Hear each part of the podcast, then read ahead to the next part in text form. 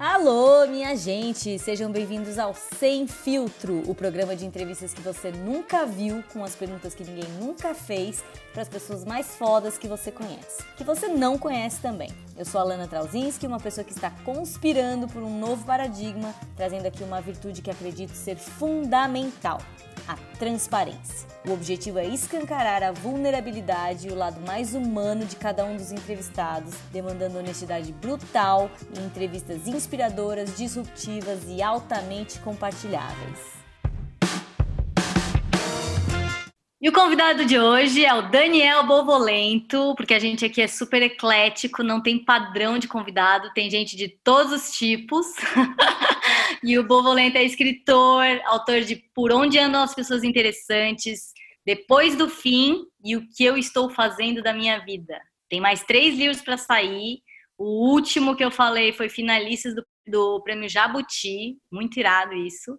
E ele também agora está escrevendo música, roteiro, maravilhoso sabe que eu torço muito por ti, né? Desde que a gente se conheceu. Eu nem sei bem como a gente se conheceu, mas a gente passou um final de semana na minha casa, da praia lá, e foi super inspirador. Então, bem-vindo ao Sem Filtro e muito obrigada por aceitar essa entrevista. Ah, eu que agradeço, estou felizão de estar aqui contigo. Você sabe que você tem um papel muito grande no meio de tanta transformação minha aí de uns anos para cá. E bora, bora bater esse papo, pessoal. Então, a gente começa aqui com um juramento para garantir que a pessoa está falando a verdade, somente a verdade. Então, tu jura Fechado. responder com sinceridade, sem criar nenhuma ilusão, idealização, nenhuma imagem e projeção que possa ser prejudicial para as outras pessoas, mesmo que isso destrua a tua reputação? Juro. Boa. Bom, eu sempre começo também com uma frase que até agora tinha sido um pouco aleatória, mas Agora eu me dei conta de que faz muito mais sentido ser uma frase do próprio entrevistado, né? Então, a tua que eu escolhi foi essa. Mané achar alguém para a vida inteira. Eu quero alguém para dividir um cobertor, umas situações engraçadas, um café e um cinema de vez em quando. Eu escolhi essa justamente que eu tô nessa fase questionando essa coisa de amor da vida nos dias de hoje. Eu já tive uns três ou quatro amores da vida e esse número segue aumentando.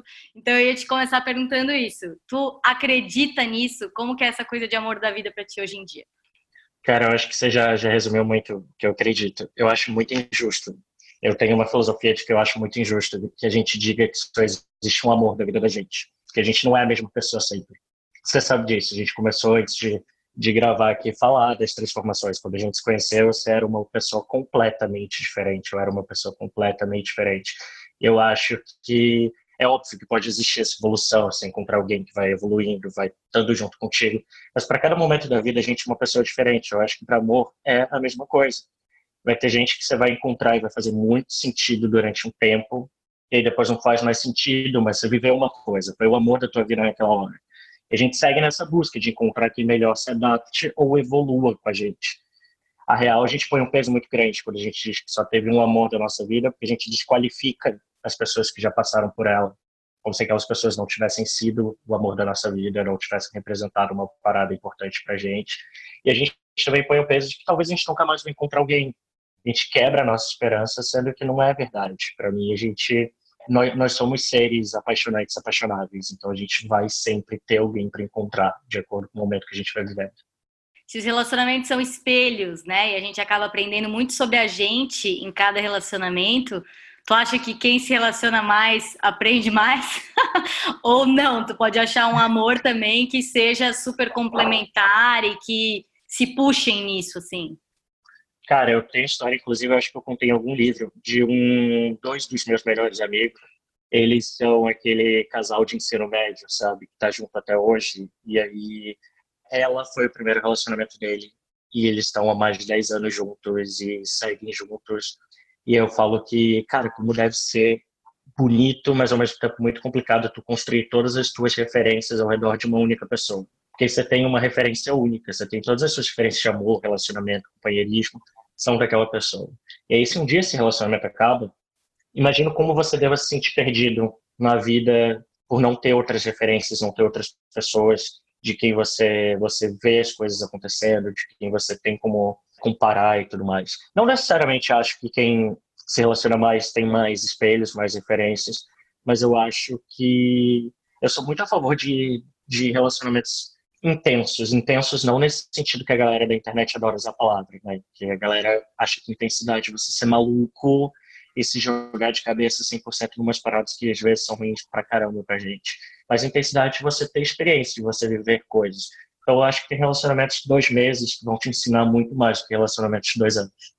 Uhum. Não necessariamente quantidade, mas como você viveu isso. Entendi. Tá, e tu tá namorando agora, né? E outra coisa que eu não posso deixar de falar é do quanto eu não me conformo. que eu já tive. Eu vou pra Florianópolis.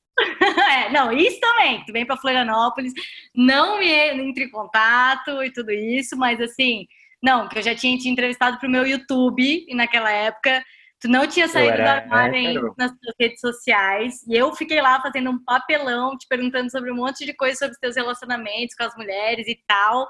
E aí tu não me contou sobre tu ser gay. Como assim? Mas eu acho que naquela época, deixa eu lembrar quando foi. Não, eu já sabia que era gay. Eu já sabia. Eu já tinha ah, tido um namoro, inclusive. Não soube desde sempre, tu. Não, eu tive, tive, eu tive dois namoros com mulheres, dois namoros com homens até agora. Tu te define como bissexual?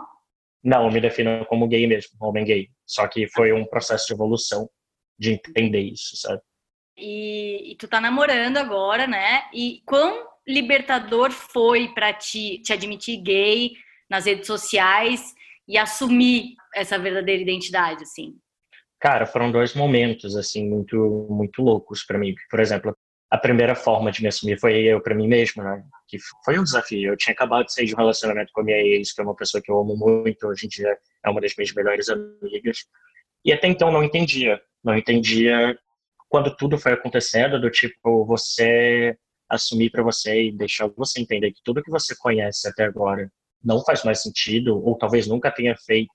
A gente vive um, mundo de heteronormatividade compulsória, né? Ninguém cria os filhos para serem gays. Todo mundo cria os filhos para serem héteros, porque todo mundo vem dessa cultura. Você vem geralmente de uma cultura de pai e mãe, que são um casal hétero e te ensinam a ser como eles a vida inteira.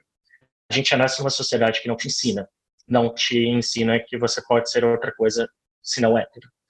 E aí, primeiro esse choque, como foi, tudo o que aconteceu, etc. Mas para mim foi muito rápido a minha saída de armário para mim mesmo foi a partir do momento que eu entendi que eu era gay, eu praticamente falei, tá, sou gay, é isso, vou viver isso. E aí eu chamei meus amigos, contei para todo mundo, comecei para festa, comecei a viver isso. Só que eu tinha, por outro lado, isso que tu me perguntou, eu já tinha, já escrevia para o blog, já escrevia para alguns portais, já tinha uma certa projeção na internet, que foi toda pautada nos meus relacionamentos heterossexuais. Então eu passei o meu primeiro namoro inteiro sem falar para a internet que eu era gay. Uhum. Meu primeiro namoro inteiro foi o Daniel se mantém mais neutro, faz os artigos heterossexuais, mas ele não fala para as pessoas que ele não é hétero, porque eu tinha um medo grande da rejeição. Meu público maior era feminino. Era um público feminino que eu acreditava que me seguia porque tinha essa coisa do homem sensível que escreve sobre relacionamento. As pessoas me liam por isso. E as meninas então, também davam que... de ti, né? Elas queriam te pegar, na real. Davam dava, tinha esse rolê aí. E eu lembro que foi com a minha mãe quando eu conversei com ela sobre isso, sobre com a ideia de me assumir, porque assim, ainda era complicado para mim. Eu queria viver 100%. A gente conversou sobre isso, eu lembro, de viver 100% a totalidade disso, porque tipo a tua sexualidade faz muito parte da tua identidade. A gente levanta a bandeira que não em momentos de tipo ninguém pode questionar a tua profissionalidade, pela tua sexualidade, esse tipo de coisa. Mas enquanto identidade você viver os seus amigos, os lugares para onde você vai, a forma como você se coloca no mundo, elas passam pela sua sexualidade. Eu sentia que faltava muito essa parte de mim, principalmente porque eu tinha um certo espaço na internet e não usava isso para nada. Eu vi um monte de coisa acontecendo no mundo e não levantava a bandeira, sabe? E aí minha mãe me deu um mega apoio e falou assim, cara, quem tiver que ficar contigo vai ficar. Quem não tiver já vai tarde e não ficaria em outra situação. Então é melhor que você perca essa galera e tira esse peso de não ser quem você é, porque isso vai te ajudar muito a poder viver e se expressar. E foi aí que eu fiz um vídeo para o YouTube contando, acho que foi em 2015, 2015 ou 2016 que eu fiz esse vídeo contando que eu era gay. Então, mas é uma coisa que eu bato muito na tecla, assim, do quanto, porque existia uma potência em ti que não estava podendo sair por causa disso, né? Eu bato uhum. muito na tecla com as pessoas de que a gente precisa se apropriar da nossa história. Por mais que às vezes ela seja difícil, que ela não seja bonitinha, ou que as pessoas rejeitem de qualquer forma, tem muito poder dentro da gente que fica mal utilizado quando a gente não é partes da gente. Né? Quando a gente não admite a nossa totalidade, o lado bom, o lado ruim, a sombra, a luz, né? Se a gente fica criando uma imagem que não é genuína, a gente acaba prisioneiro, vamos dizer, dessa imagem, né? Que era um pouco o que estava acontecendo contigo. Tu, tu, era um prisioneiro do, da imagem de galã, né? Tipo assim. Exato, exato. E isso mais me atrapalhava do que ajudava, né? Na real. É, e tinha muita coisa que tu não podia falar dos teus sentimentos, das coisas que realmente inspiram, né? Coisas que realmente motivam, mobilizam, inspiram pessoas. Tu não podia falar e essa potência estava escondida dentro de ti, no caso, né?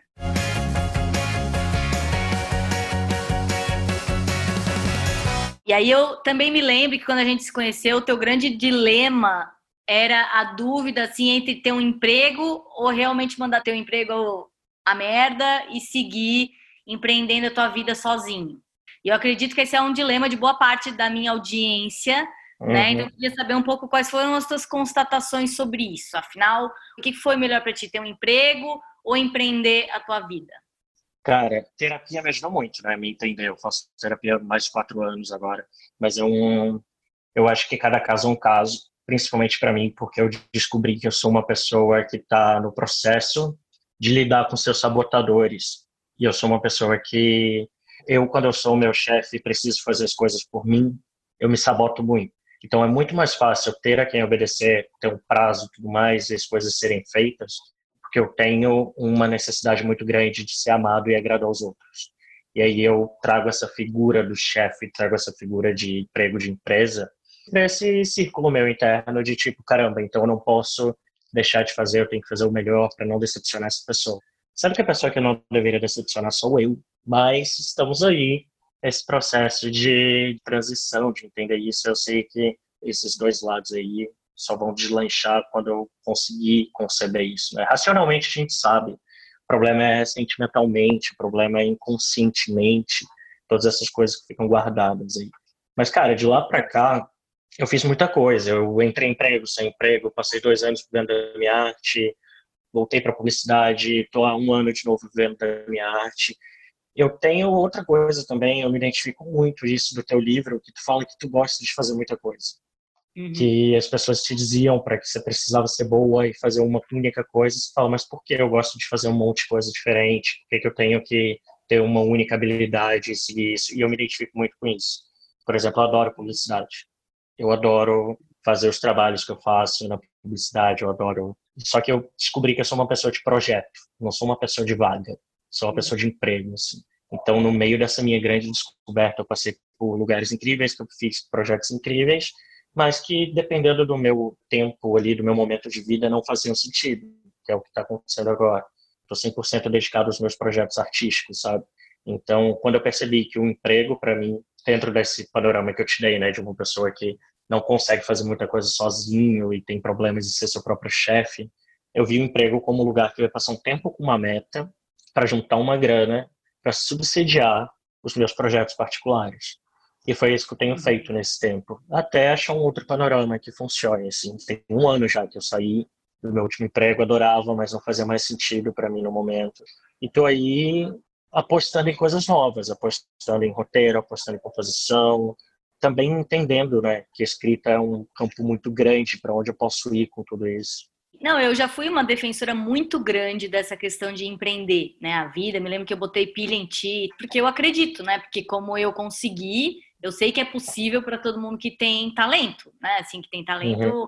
E tu tem um talento brutal de escritor, né? Então eu sei que é possível. Agora, hoje em dia, eu também é, questiono muito mais isso, assim, porque eu acho que a vida tem fases. Eu, por exemplo, hoje, que tenho duas filhas e muita coisa para pensar e coisa, juro que tem vários dias que eu falo, cara, eu queria muito voltar a ter um emprego, que alguém me dissesse uhum. que eu tenho que fazer e para quando, sabe assim? Porque é tenso. Então, eu hoje em dia sou bem mais flexível com relação a isso, sabe? Eu acho que Tem momentos de vida em que empreender é irado, muito massa, vai com tudo. Acho que isso que tu tá fazendo é muito legal, porque assim, né, tu foi lá, trabalhou um pouco, agora tá empreendendo um pouco, fazendo coisas que tu acredita. E esse movimento da gente se conhecer e fazer o que tá alinhado com o momento é que é mais legal do que ser inflexível, né? E tipo, só uma coisa, vamos dizer, estar certa.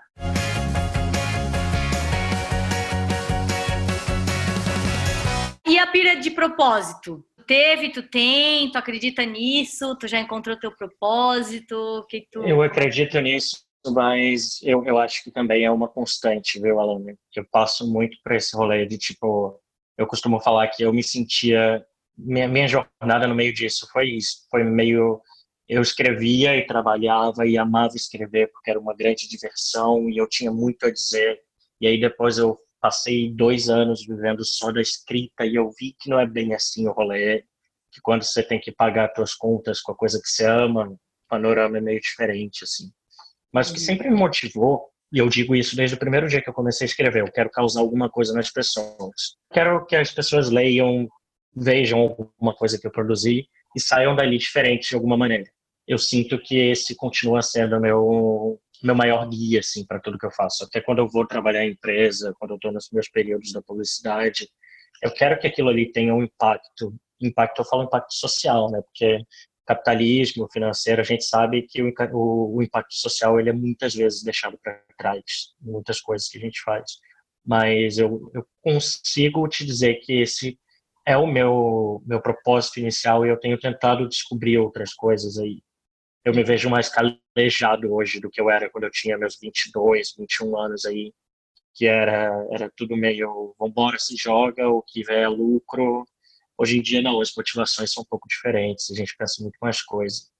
É, também é outra coisa que eu acho mutável. Por exemplo, o meu propósito nos últimos três anos foi criar minhas filhas. Não tinha nada mais importante que eu tinha que fazer uhum. além disso, né? Então, isso obviamente afetou o meu serviço para as pessoas mas também me tornou uma pessoa infinitamente melhor para servir as pessoas no futuro, né, quando eu puder voltar. Então, também acredito que é uma coisa que vai mudando com a gente, sabe, assim, o nosso propósito. Mas claro, tem essa essa missão maior do coração assim, que, né, que é um negócio que tu sente vontade de de, de alguma forma servir, né, de ajudar os outros e tal.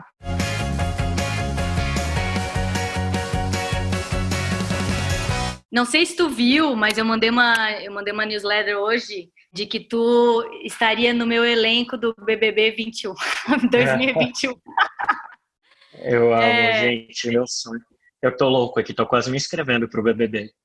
Então, eu achei muito legal essa temporada, né? Porque finalmente eles decidiram colocar umas pessoas que tinham, né, talentos e eram pessoas legais, inteligentes, né? A maioria delas ali tinha o que dizer, o que fazer lá dentro, né? E eu achei infinitamente melhor, assim. Tô botando pilha até, botei, até fiz um post no Instagram para essa mensagem chegar na Globo. Pensa no que, que um programa inspirador, com pessoas legais, poderia fazer pela frequência do Brasil, pelo serviço, assim, né?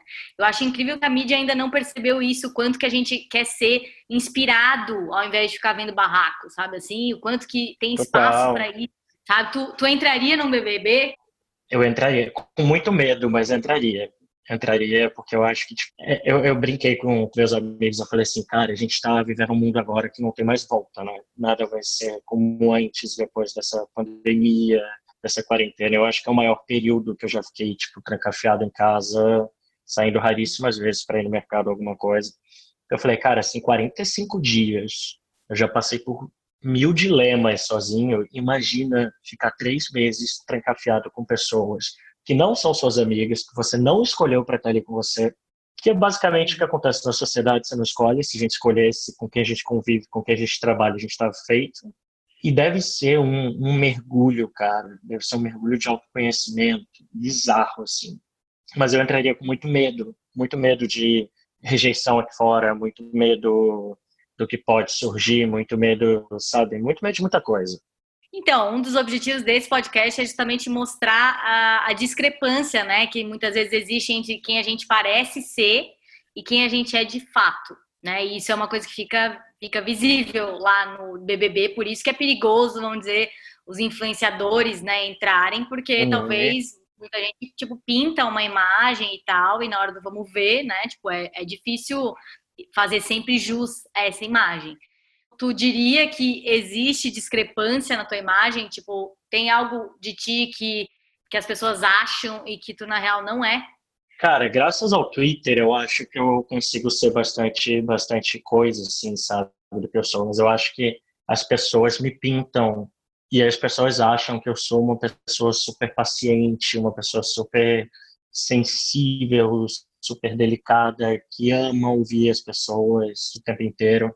E, cara, às vezes eu não tenho paciência, eu não tenho saco. Às vezes eu abro minhas mensagens e tem gente que mandou um testamento para mim pedindo para tipo resolver a vida da pessoa. Eu falo assim, cara, eu não sou psicólogo e ainda se eu fosse eu ia estar cobrando hora para te atender.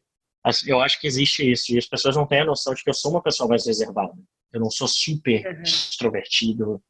Eu sou animado, eu sou extrovertido com os meus amigos, com as pessoas que eu conheço, sabe? Com quem eu não conheço, eu sou muito reservado, sou muito fechado. Então, acho que isso seria um pouco de choque, assim.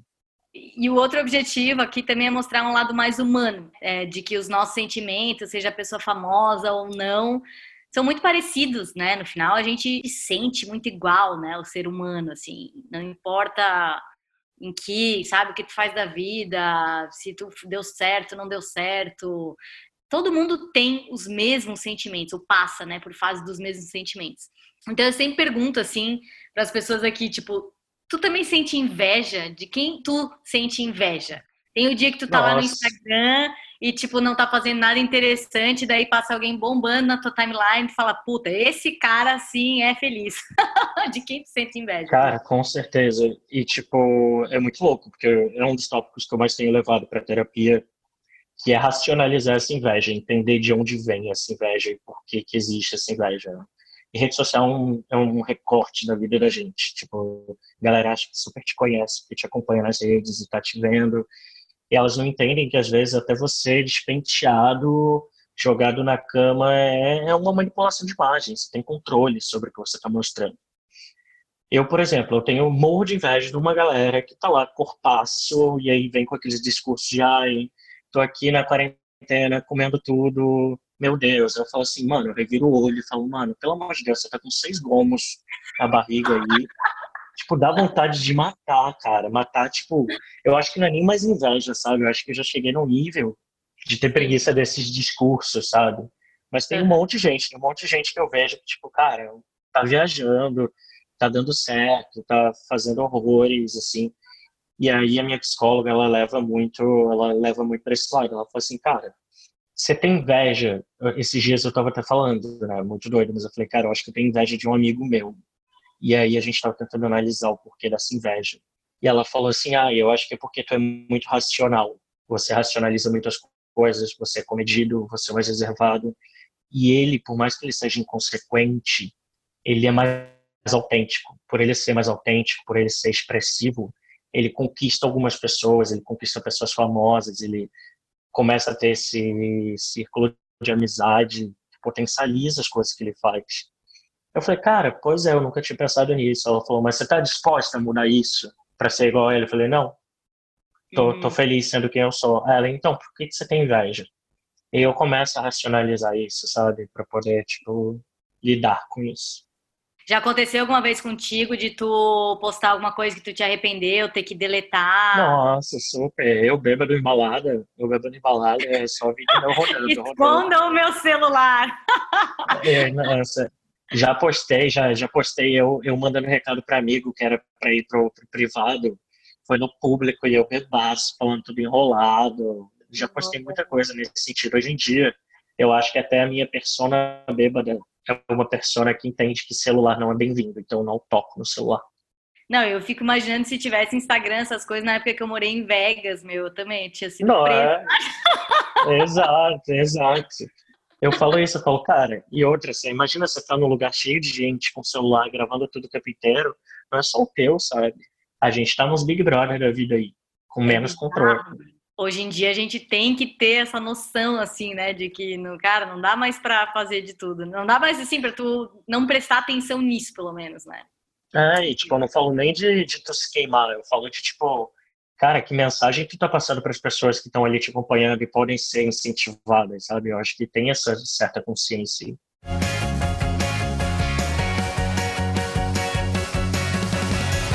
Tá, e para as pessoas que estão buscando um relacionamento, o que, que tu está falando hoje em dia? Tipo, afinal, onde estão as pessoas interessantes em tempos de coronavírus? De quarentena, né? Tá difícil, o que cara. fazer? Para onde correr? Tipo, o povo tá tendo date de máscara, o que que tá rolando? O Tinder foi à falência, o que que tá rolando? Nossa, cara. Na verdade, o Tinder, ele abriu pro mundo inteiro, né? Então, tu pode botar em qualquer lugar do mundo o Tinder e procurar matches, assim, eles foram bem legais, se transformaram num grande joguinho, né, pra galera se entreter na quarentena. Eu tava conversando com um amigo meu sobre isso esses dias, e o que eu acho mais perigoso é que essa quarentena, ela intensifica muitos sentimentos nossos. Ela intensifica raiva, ela intensifica medo, ela intensifica tesão, ela intensifica muita coisa. Então, acho que muita gente vai cair em relacionamentos por carência e vão focar muito nisso, vão botar muita energia nisso, porque você isola o mundo, né? Você isola muitas variáveis. Você não tem mundo, você não tem trabalho, você tem praticamente disponibilidade 24 horas, mesmo quem trabalha ali em casa com o celular. Você tem uma carência enorme de afeto, de contato. Então, eu acho que relacionamentos em tempo de quarentena tendem a ser relacionamentos intensos que tem tudo para dar bosta quando essa quarentena acabar as pessoas interessantes agora é tudo virtual, né? Não tem como. Não, não é, não. exato. Tipo, você vai, é. porque você vai marcar de encontrar o boy no, no supermercado quando você for lá fazer mercado. É isso. Sabe, não tem como.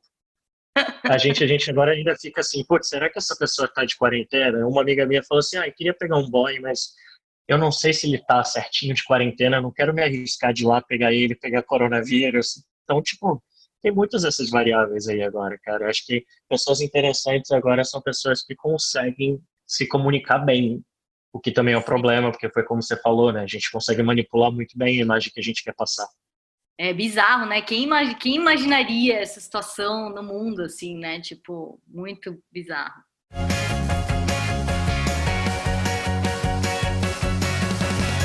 Aí agora nós vamos falar de segredinhos escrotos. Bora. Porque é uma coisa que tu, uma coisa que tu abomina em ti, não tem coragem de falar, uma sombra tua que tu fala, puta, isso é escroto, e eu tenho isso e é difícil e eu vejo nos outros, odeio, mas vejo que tem em mim ainda. Cara, eu critico muito as pessoas. Eu critico muito as pessoas por coisas muito pequenas. E é uma parada que eu tenho que me policiar muito para não fazer de uma forma destrutiva. Porque uhum. é sempre tipo, ah, é legal, mas eu trago muito isso, eu faço muito isso. Na maioria das vezes é muito consciente quando eu tô fazendo, sabe? Mas é uma parada que me uma parada que me machuca, porque eu sei que tipo às vezes eu tô sendo crítico à toa, sabe? Eu só tô querendo achar defeito em algo que alguém fez. E como tu lida com a crítica daí quando as pessoas te criticam? Ah, eu sofro, sofro horrores, assim. Tanto é que eu, como eu te falei, meu maior medo de entrar no Big Brother é a rejeição, cara. Imagina entrar num Big Brother e sair como vilão, odiado pelo Brasil inteiro. Como é que você vai pegar no celular? Como é que você vai pegar numa rede social e ver que as pessoas te odeiam? Tipo, tem que se mudar para o mato depois, tem que se mudar para o meio do mato. É, fazer, fazer um retiro espiritual, sumir de tudo, cara. Porque meu ponto é esse. Eu, eu sou muito refém de crítica ainda. Uma parada que eu tento, mas eu ainda sou muito refém de crítica. É muito difícil ligar o foda-se, sabe?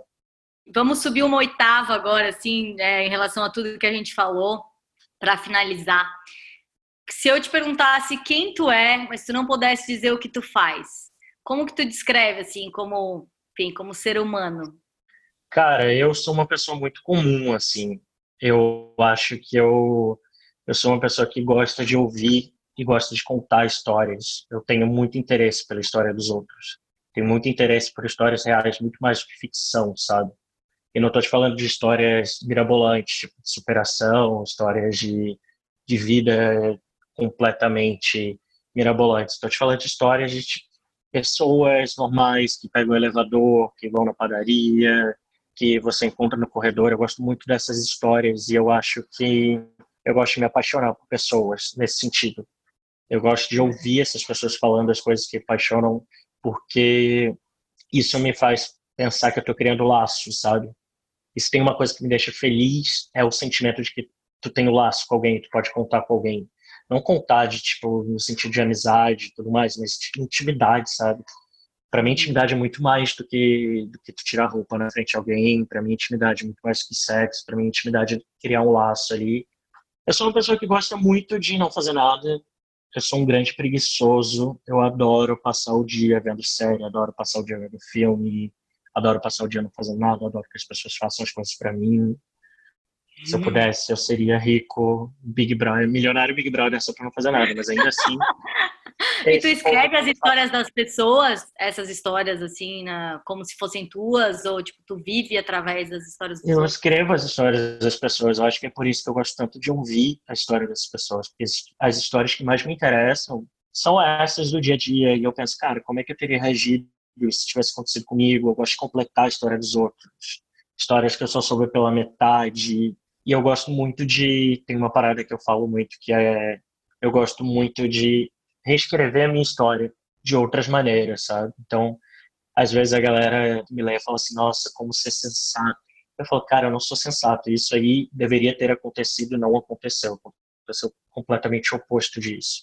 Esse sou eu me corrigindo, esse sou eu me dando um aviso, esse sou eu querendo que tivesse acontecido diferente, sabe? Então eu acho que eu gosto de manipular no bom sentido as histórias para poder viver as coisas que eu não vivi. Que massa, esse é tu te conhecendo, né? Assim, se observando, né? Porque esse cara, esse fator da gente ter um observador na nossa vida, né? Um, um, terceiro olho que não é o nosso ego, né? Que não é aquele que está reagindo às coisas e ter uhum. esse, esse terceira entidade observando, né? Se observando, é um adianto realmente na nossa vida, é maravilhoso, né? Tu só ter isso para tu poder, nas, na próxima vez que tu for fazer uma cagada, ter essa voz que fala dentro de ti, né? Tipo, opa, quem sabe agora tu não podia fazer melhor? É. exato, exato, cara. É muito louco, tipo, a última vez que a gente teve um papo parecido com esse foi no vídeo que a gente fez e, e notar como eu mudei, sabe? Como eu tenho muito mais consciência e bagagem também, porque eu não posso desprezar isso, de quem eu sou hoje é, é bem doido, cara. É bem doido. Sim, então, e eu sou uma pessoa que normalmente cria esses laços que tu falou com as pessoas, né? Assim, é, as pessoas é, têm a tendência a se abrir muito comigo porque eu me abro muito, né? Eu já entro me escancarando, então a pessoa já se sente muito confortável. Por isso que eu não me conformo que até hoje que tu foi a única pessoa que não que não se abriu, talvez porque tu ainda não sabia, né? Ou tipo, talvez ah, tu ainda tinha tido essa constatação bem clara. Mas é, é, isso, esse foi o Sem Filtro de hoje. Foi difícil ou fácil? Foi bem fácil, vou te falar. É, é uma parada que eu não tenho mais medo nesse sentido de me expor, sabia? Acho que foi bem fácil isso pra mim. Por isso que tu foi convidado, né, querido? Eu sabia que tu encarava isso tudo. então, é, eu deixo sempre um espaço no final para a pessoa falar alguma consideração final, falar dos teus projetos, colocar tuas, falar sobre as tuas redes de acesso, Instagram, YouTube, teus canais e tal.